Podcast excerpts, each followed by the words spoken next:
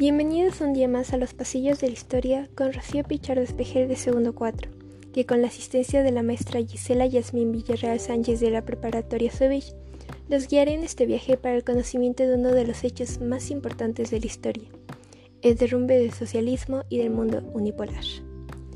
En 1985 había dos potencias, Estados Unidos y la URSS, con la diferencia que la última tenía una crisis económica y social en manos. Esta caída empezó con un hombre, Mikhail Gorbachev.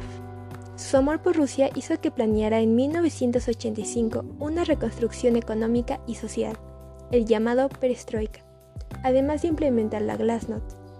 Estas dos reformas fueron significativas para las relaciones internacionales y flexibilizaron la postura de la URSS. Pero, ¿qué era la perestroika? Bueno, esta reforma económica se proponía revitalizar la economía de la URSS a partir de la empresa y la innovación. En otras palabras, se podría decir que se basaba en la planeación estratégica. De igual manera, esta consistía en la detección de las necesidades reales y la libre competencia comercial. A pesar de que las medidas fueron planteadas cuidadosamente, el cambio provocó un caos, resultando en un inevitable fracaso. Qué mala suerte. Ahora vamos con la Glasnost. Esta fue instaurada a nivel político, y como antes al parecer no había creatividad, el significado de la palabra es transparencia, literalmente.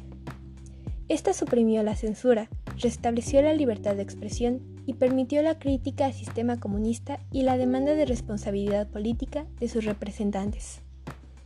Además, la información y la cultura pasaron a ser independientes. Suena bien, ¿no?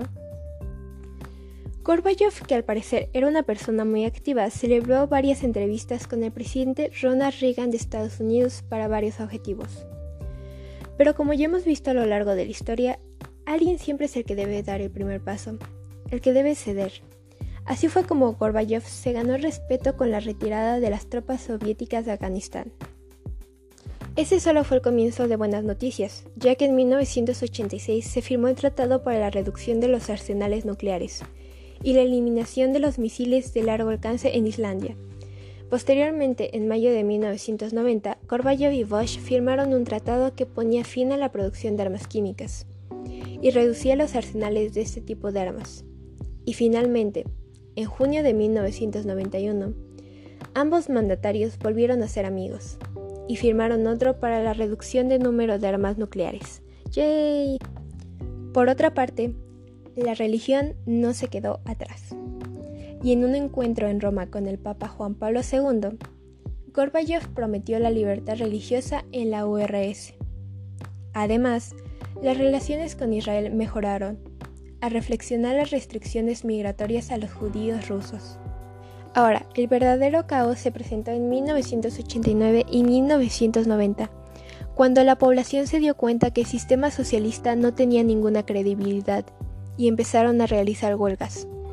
Pero no fue hasta 1990 que se celebraron elecciones libres, y donde quedó como triunfadores los candidatos reformistas y nacionalistas.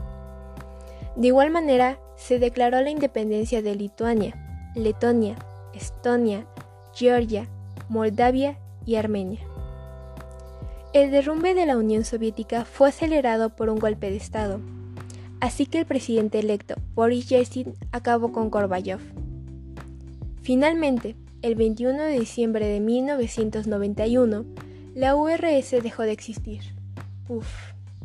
Creando de esta manera la Comunidad de Estados Independientes. Sin embargo, la URSS no fue solamente la que cambió. En Polonia, debido a problemas en los 80 el sindicato Solidaridad ofreció un cambio hacia la democracia y su líder, Lech Walesa, llegó al poder y decidió establecer un nuevo gobierno. Por otra parte, en noviembre de 1989 en Berlín, la caída del socialismo fue más literal en Alemania con la caída del muro de Berlín, porque unos meses antes, en septiembre, Hans Mudrow establece un nuevo gobierno y su decisión es su apertura.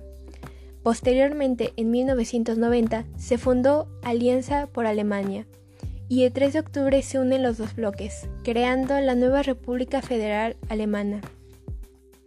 Ahora vamos con Yugoslavia. Yugoslavia tuvo su conflicto el 26 de junio de 1991, en el momento en que Eslovenia y Croacia declararon sus independencias, haciendo que Serbia enviara al ejército federal yugoslavo a Eslovenia. Pero el conflicto no duró mucho, terminando el 17 de julio. Pero Serbia no se iba a detener. Esta planeó su siguiente ataque a Croacia y se registraron bombardeos serbios a la población civil y si no hubiera sido por la ONU, tal vez nos hubiera hecho un alto al fuego aquel febrero de 1922. Por último fue la Guerra del Golfo Pérsico, el 2 de agosto de 1990 en Irak, liderado por Saddam Hussein, su presidente, para invadir el dominio de Kuwait. Este conflicto tan sangriento terminó porque las tropas iraquíes prendieron fuego a los pozos petrolíferos de Kuwait en 1991. Afortunadamente, el 27 de febrero, la ciudad de Kuwait había sido liberada. Además, Irak aceptó pagar indemnizaciones y eliminar sus armas de destrucción masiva. Y así fue el derrumbe del socialismo y del mundo unipolar. Y esto sería todo por hoy amigos. Nos vemos la próxima y sigan descubriendo acerca de nuestra historia, porque no queremos cometer los errores del pasado. Gracias.